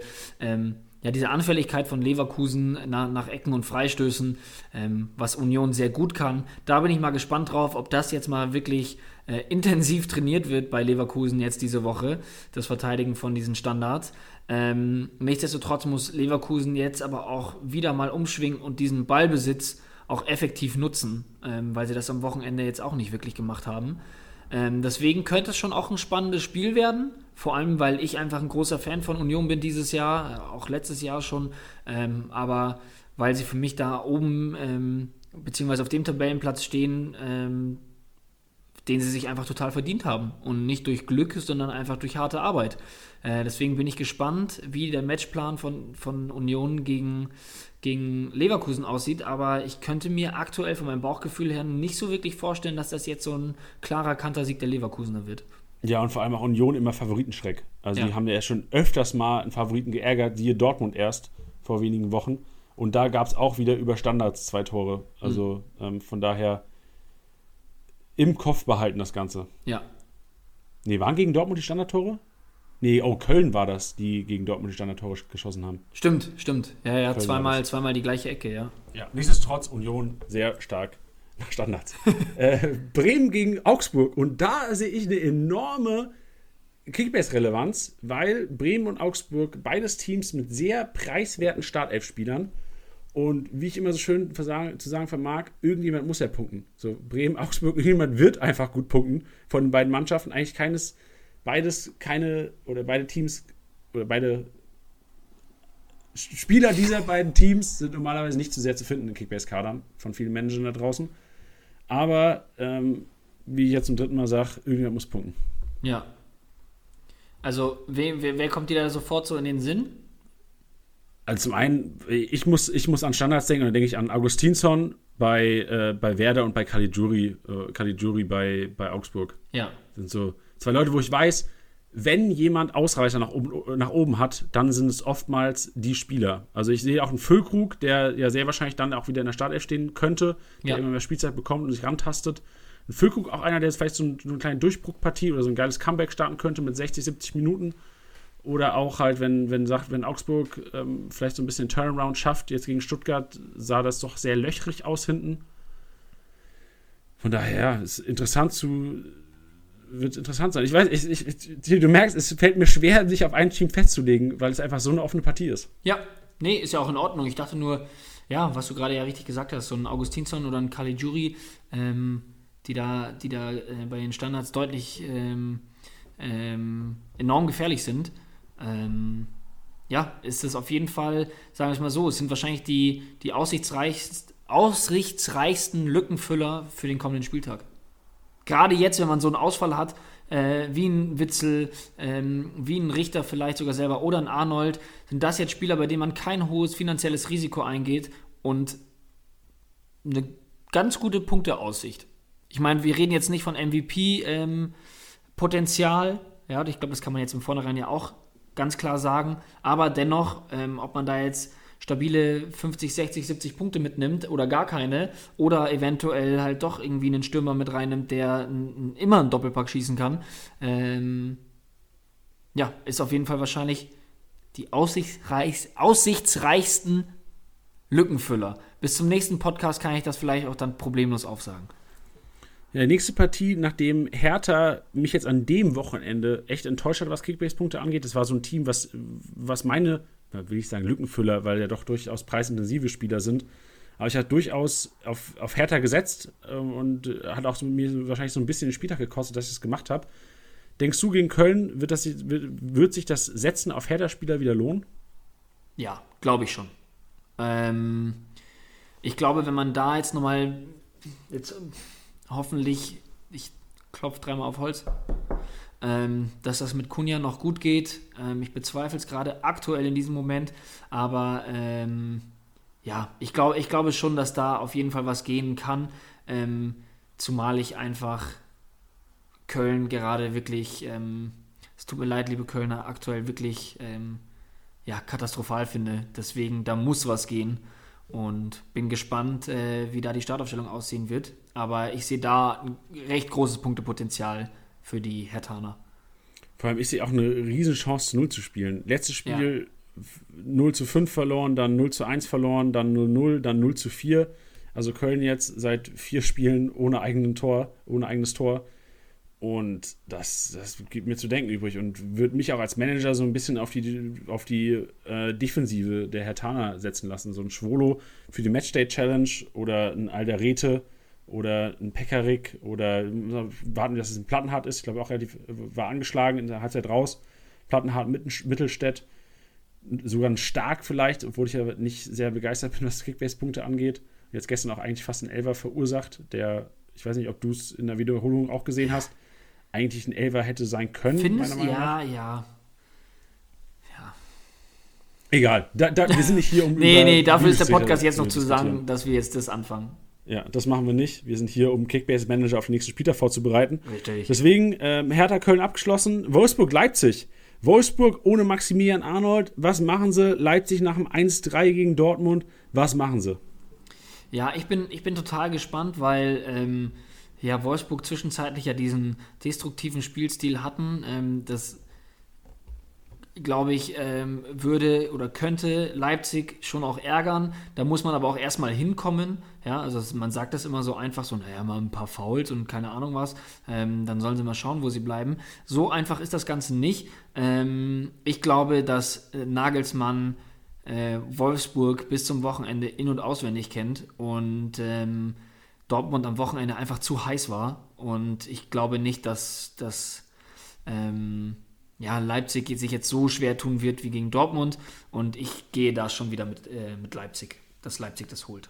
Ja, würde ich auch drauf gehen. Ich hätte auch ein bisschen Respekt davor, Wolfsburger aufzustellen, weil ich auch weiß, wie wichtig Maximilian Arnold für das Spiel ist, der Wolfsburger. Ja, Hoffenheim-Bielefeld, die großen Fragezeichen. Also ja. normalerweise hätte ich das gelesen vor drei, vier Wochen oder vor fünf, sechs Wochen. Hoffenheim gegen Bielefeld. Ich hätte am liebsten elf Hoffenheim in meiner Startelf. Ja. Aber Zeiten ändern sich. Ja. Wie, wie Bushido schon damals gesungen hat. Zeiten ändern sich, Zeiten ändern dich. Richtig. Von daher, jetzt würde ich auch keine elf Hoffenheim mehr aufstellen wollen. Nee, ich bin auch, ich bin auch gerade nach so einem 4-0 vorsichtig. Wie gesagt, ich würde das jetzt nicht ähm, ganz hoch aufhängen, dass das jetzt maßgeblich ist für die nächsten Spiele ähm, der TSG.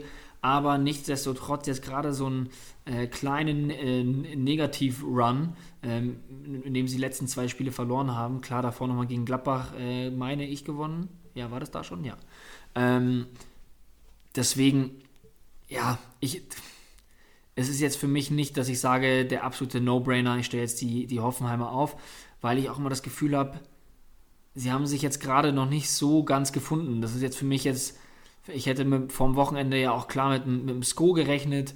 Ähm, Cessignon oder Cessenien, ich weiß jetzt nicht, wie man ausspricht, ihr wisst auf jeden Fall, wer gemeint ist, ähm, auch nicht am Start gewesen. Ähm, ja, es ist so ein bisschen, gefühlt spielt jedes Wochenende jemand anderes und das ist, finde ich, immer ähm, nicht gut für eine Mannschaft und deswegen ist es jetzt für mich nicht die klare Kiste zu sagen, ich stelle elf Hoffenheim auf. Ja, nee. Aber trotzdem wäre mein Gefühl, auch wenn man es jetzt statistisch gesehen, eigentlich müsste man sagen, okay, Bielefeld Aufwärtstrend, Hoffenheim klarer Abwärtstrend. Gefühl sagt mir trotzdem, ich würde eher Hoffenheimer aufstellen als Bielefelder. Ja, das würde ich auch. Dortmund Mainz. Und ich, es, fällt mir, ich versuche es immer wieder, ich würde Dortmund trotzdem an 1 predikten, was Kickbase-Punkte angeht jetzt an dem Wochenende. Ja, also was die gemacht haben da gegen Leipzig, ähm, die, die, die haben jetzt Bock. Die haben jetzt Bock und ähm, das ist ein Spiel, das ist eigentlich so ein typisches Dortmund-Spiel, was sie liegen lassen, weil sie immer mal wieder so ein, zwei Spiele in der Saison haben, wo sie in die unteren Tabellenplätze gerne mal Punkte liegen lassen. Äh, aber das, das wird es an diesem Spieltag nicht sein würde ich meine Hand für ins Feuer legen. Die sind einfach viel zu heiß gerade. Ein Sancho, der wieder da ist, äh, das muss man auch sagen, das freut jetzt auch jeden Sancho-Besitzer. Ähm, Musik in euren Ohren. Der Junge ist halt einfach gerade wieder am Start. Wir, uns freut es alle. Ähm, ich habe das davor auch schon gesagt gehabt, ähm, dass, dass Sancho jemand ist, dann eben auf den gesetzt wird, gerade bei so großen Spielen wie jetzt gegen Leipzig. Ähm, da hat er nicht enttäuscht und äh, jetzt will er da auch gegen Mainz weitermachen, so wie der Rest der ganzen Dortmunder Mannschaft. Deswegen bin ich total bei dir und kann mir gut vorstellen, äh, dass Dortmund da richtig einen rauspfeffert gegen Mainz. Ja, also wirklich, also Sancho krank. Also wir wussten ja schon immer, dass Sancho, auch wenn er nicht gut performt, eine Kickbase-Maschine ist. Und jetzt, wo er performt, sehen wir zwei Spieltage 300er ge ge gepostet in den Live-Matchday. Also mega, mega. Also ich bin auch froh, ich habe in der, in der Dattel-Dienstag-Liga bin ich Sancho-Besitzer und ich bin auch so froh, weil in, in, der Liga haben wir, die, haben wir die Regel, dass äh, man nur einen Spieler pro Team haben darf. Und es gab schon öfters, ich, ich habe öfters mal überlegt, gebe ich Sancho ab, hole ich mir einen anderen Dortmunder, weil ja auch andere Dortmunder auf den Märkten waren. Und es ist, es ist eine 16er Liga, das heißt hart umkämpft, da, da kannst du keine drei, vier Spiele oder fünf, sechs Spiele, die es bei Sancho waren, eigentlich die Null Punkte einheimsen oder die, was weiß ich, zweistellige oder die niedrige 100er Punktzahl für so viel Kapitalinvestment. Von daher bin ich auch echt froh, dass es wieder, dass er ein bisschen wieder in die Pötte gekommen ist. Und ich erwarte auch echt viel von ihm in Zukunft. Ja. Ja, das ist es halt, weil also trotz des jungen Alters, er ist halt jemand, der gezeigt hat, was er kann. Meiner Meinung nach war das jetzt auch nicht so eine Wonder-Saison, wo man sagt, so, hey, das war halt jetzt einmalig, weil da waren halt Sachen dabei, wo ich sage, gut, du kannst einen guten Lauf haben, da gelingen dir Dinge, die dir vielleicht sonst nicht gelingen. Aber ähm, ja, der Junge hat einfach gezeigt, was er drauf hat. Und ähm, jetzt auch wieder. Wie gesagt, ähm, für mich war es einfach jetzt ein Spiel gegen Leipzig, das war äh, ausschlaggebend für die kommenden Spiele, dass ich gesagt habe, hey, ich wünsche mir von ihm, dass er Verantwortung übernimmt.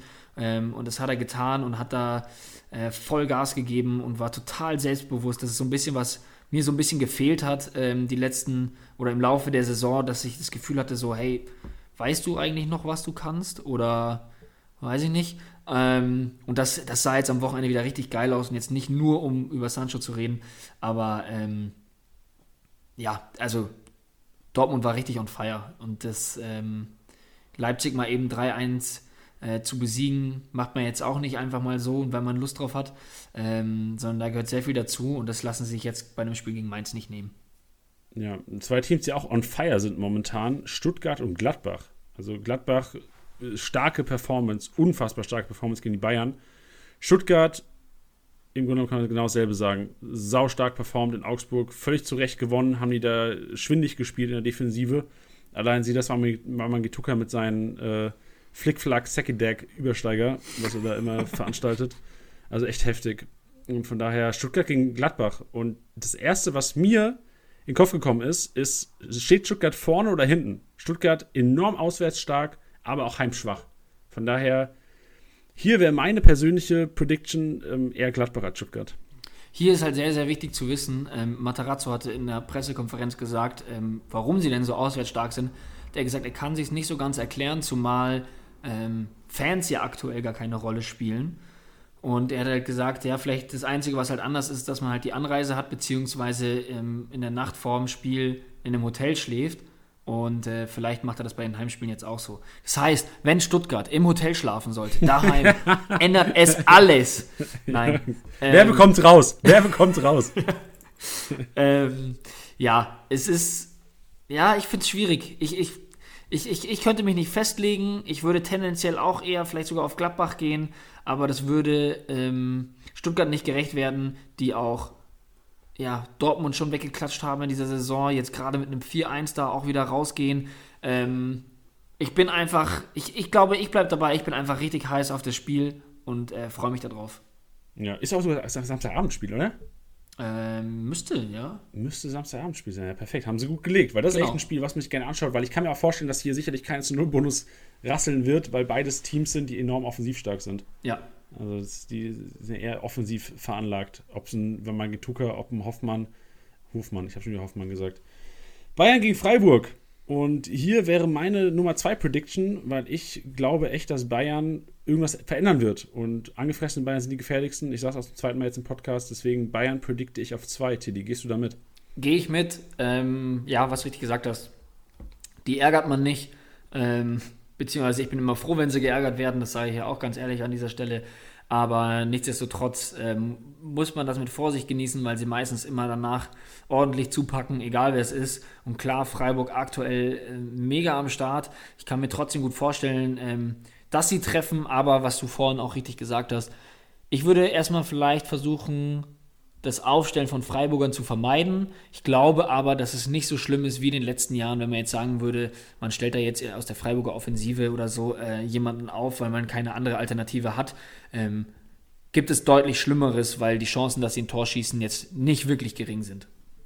Genau, ja, vor allem, wenn man denkt, also ein Salai, ein Demirovic, ein Grifo oder generell auch, wenn, ähm, also Petersen kann ich mir jetzt nicht generell nicht vorstellen, dass er da gerade so einem Spiel, wo Bayern viel Ballbesitz hat, ähm, so als Stoßstürmer vorne reinkommt. Aber ich glaube, ich kann mir gerade vorstellen, dass ein Salai Demirovic und äh, Grifo, die alle enorm sprintstark sind, ähm, genau, ja. Salai und Demirovic sogar noch ein bisschen mehr als Grifo, eventuell auch sogar zu, zu Torabschlüssen kommen werden, weil die Bayern-Defensive einfach ein bisschen anfällig ist. Also ich hätte jetzt auch nicht so viel Kopfschmerzen, der Freiburger aufzustellen. Trotzdem glaube ich, dass die Bayern auch einiges einschenken könnten ja. am Sonntagmittag. Ja, Frankfurt-Schalke, das letzte Spiel des 16. kommenden Spieltags. Und hier müssen wir eigentlich sagen, boah, Schalke, krasser Aufschwung. Ähm, aber ich sehe Frankfurt als zu stark an. Ja, sehe ich auch so. Leider. Ähm, ja, also klar kann man jetzt schauen, ob man da jetzt was Positives oder was werden sie tun und das, das muss man ja auch da was Positives mitnehmen gegen Hoffenheim. Ähm, dass man da jetzt 4-0 gewonnen hat, das tut gut, dann auch mal wieder zu 0 gespielt. Ähm, ja, ich glaube, dass der Schalke sehr, sehr viel mitnehmen kann. Ich glaube aber auch, dass alle so realistisch sind, dass da jetzt eine sehr, sehr harte Aufgabe äh, auf sie zukommt mit, mit, mit, Frankfurtern, die jetzt spielerisch auch immer besser werden über die letzten Spieltage, meiner Meinung nach. Ähm, ja, deswegen mit Vorsicht zu genießen. Ich würde, ich würde auf jeden Fall jetzt nicht meine komplette Kohle auf dem, auf dem, auf dem auf den Putz hauen, um mir jetzt Schalker zu kaufen. Nee, aber gute Investments auf jeden Fall. Also ich glaube, die komplette Schalker Startelf vom Wochenende wird zuerst mal ordentlich steigern, steigen, was Marktwert angeht. Ja. Und vor allem Matthew Hoppe und Harit. Also ich kann mir schon vorstellen, dass das die 1 und 2 sein wird bei Marktwertsteigerung die nächsten Wochen ja. oder die nächsten Tage auf jeden Fall. Ja. Das war der kommende Spieltag. Ähm, also wir haben das so ein bisschen so formuliert, dass wir gar nicht, klar, wir haben jetzt Dortmund auf 1 predicted und Bayern auf 2 und ähm, haben auch darüber gesprochen, Union standardstark, haben darüber gesprochen, dass Bremen, Augsburg, dass irgendeiner da komplett ausrasten wird wahrscheinlich oder jemand muss ja punkten von der Partie. Haben Hertha gepusht, haben, oh, pushen ist auch wieder ein schlechter Begriff eigentlich hier, aber wir haben versucht alles zu geben, zu analysieren. Zieht euch selbst eure Schlüsse aus der ganzen Geschichte. Wir haben ein paar Fakten mit reingebracht, ein paar Statistiken mit reingebracht und generell, meine Herangehensweise ist im Grunde genommen, ich sehe Ballbesitz als sehr wichtig. Also Ballbesitzteams werden in Kickbase immer gut bewertet, weil die Pässe in der gegnerischen Hälfte einfach ähm, Punkte bringen.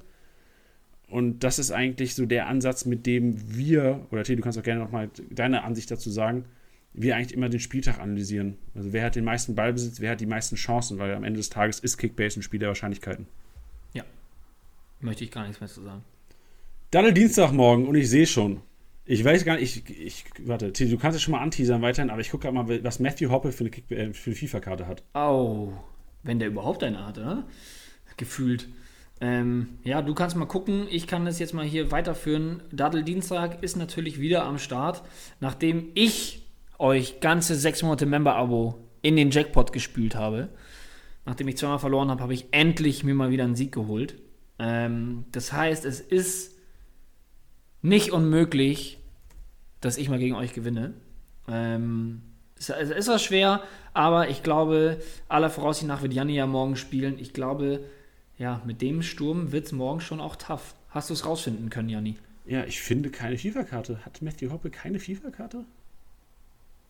Also ich, hab, ich, bin, ich bin auf Footbin unterwegs gerade ja. ähm, und ich sehe keine FIFA-Karte. Oh. Oder ist er lower als 60 geratet? Das wäre krass. Nee, ist er nicht. Merkan ist der 59 geratet, ist der lowste von. Es gibt keinen Matthew Hoppe. Das ist ja wohl frech, oder? Ja, dann stellen wir halt Lewandowski rein. ja. Nee, gibt's nicht. Okay, ja, dann lass uns da auf jeden Fall was einfallen. Vielleicht spielen wir mit Kutucu. Ja. Wir lassen uns was einfallen. Frech. Ah, doch ein 61er rated sehe ich hier gerade. Aber das ist, glaube ich, FIFA-Index. I don't know. Nee, ich glaube, FIFA 21 hat kein Matthew Hoppe. Vielleicht, wir, researchen auf jeden Fall nochmal, aber zur Not wird dann halt die Icon äh, Ronaldo aufgestellt. Viel Erfolg euch morgen im deinem Dienstag. nee, wir setzen leider kein Icon Ronaldo, sonst äh, würden wir heute nicht sitzen im Podcast, wir würden daddeln sonst. Ja, das stimmt wohl. Hast du Kickbase PK schon angesprochen? Ich weiß gar nicht, was du gerade alles gesagt hast. Nö, habe ich noch nicht angesprochen, können wir aber gerne machen. Ähm, jeden Freitag um 17 Uhr, beziehungsweise gegen 17 Uhr, starten wir unsere Kickbase PK am Wochenende, beziehungsweise jetzt am vergangenen Freitag war es ein bisschen später.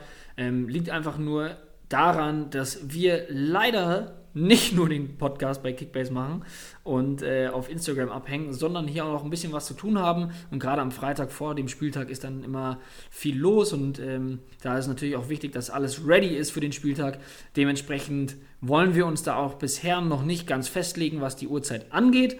Ähm, was das Ganze jetzt ist, fragt ihr euch. Janni und ich treffen uns jeden Freitag und besprechen nochmal die wichtigsten Sachen ähm, für den Spieltag, natürlich auch in Bezug auf den Podcast. Welche These unterstreichen wir nochmal? Wo würden wir sagen, ah, im Vergleich zum Podcast am Montag, weil ja dann auch ein paar Tage ähm, ins Land gehen, ähm, sagen wir dann nochmal, ah, da würden wir sagen, nee, das sieht anders aus, auch gerade so Personalien wie jetzt zum Beispiel ähm, Kunja oder ähnliche, da kann man hoffentlich mehr zu sagen und äh, die ein oder anderen Schmankerl packen wir da schon gerne mal aus. Ich möchte ja nichts sagen, aber ich habe den hohen Sieg der Stuttgarter habe ich vorausgesagt am Freitag.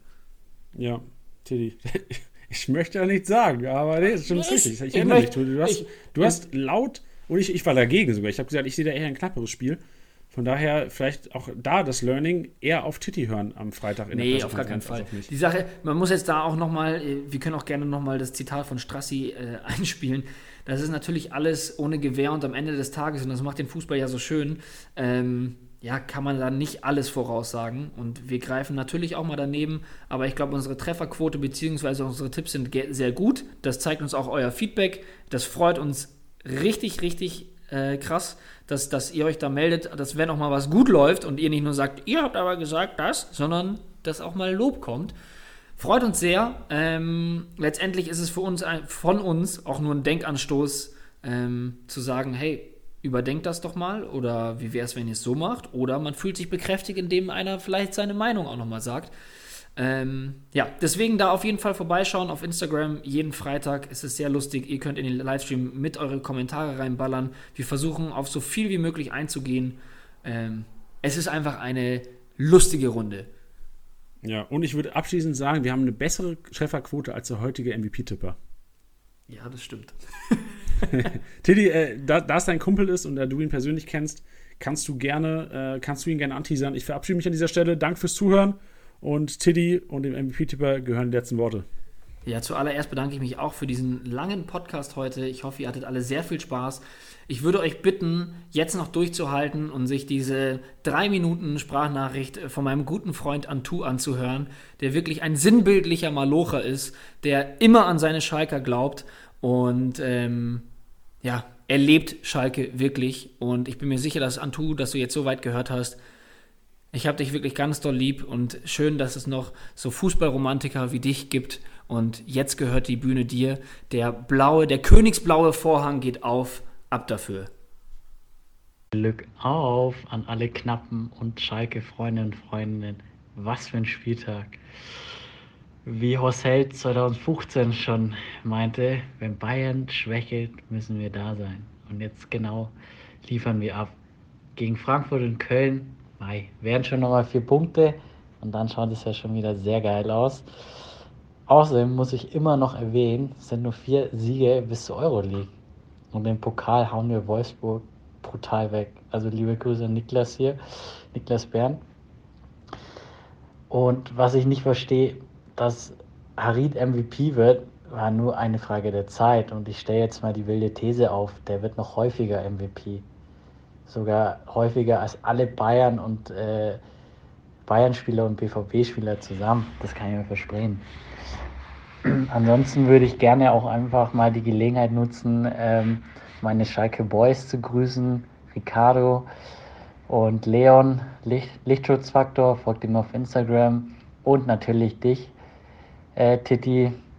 Ähm, dir habe ich ja versprochen vom nächsten Schalke das Trikot zu schenken. Und in dem Fall wird es einfach Amine Harid, Fußballgott, bester Baller der Welt.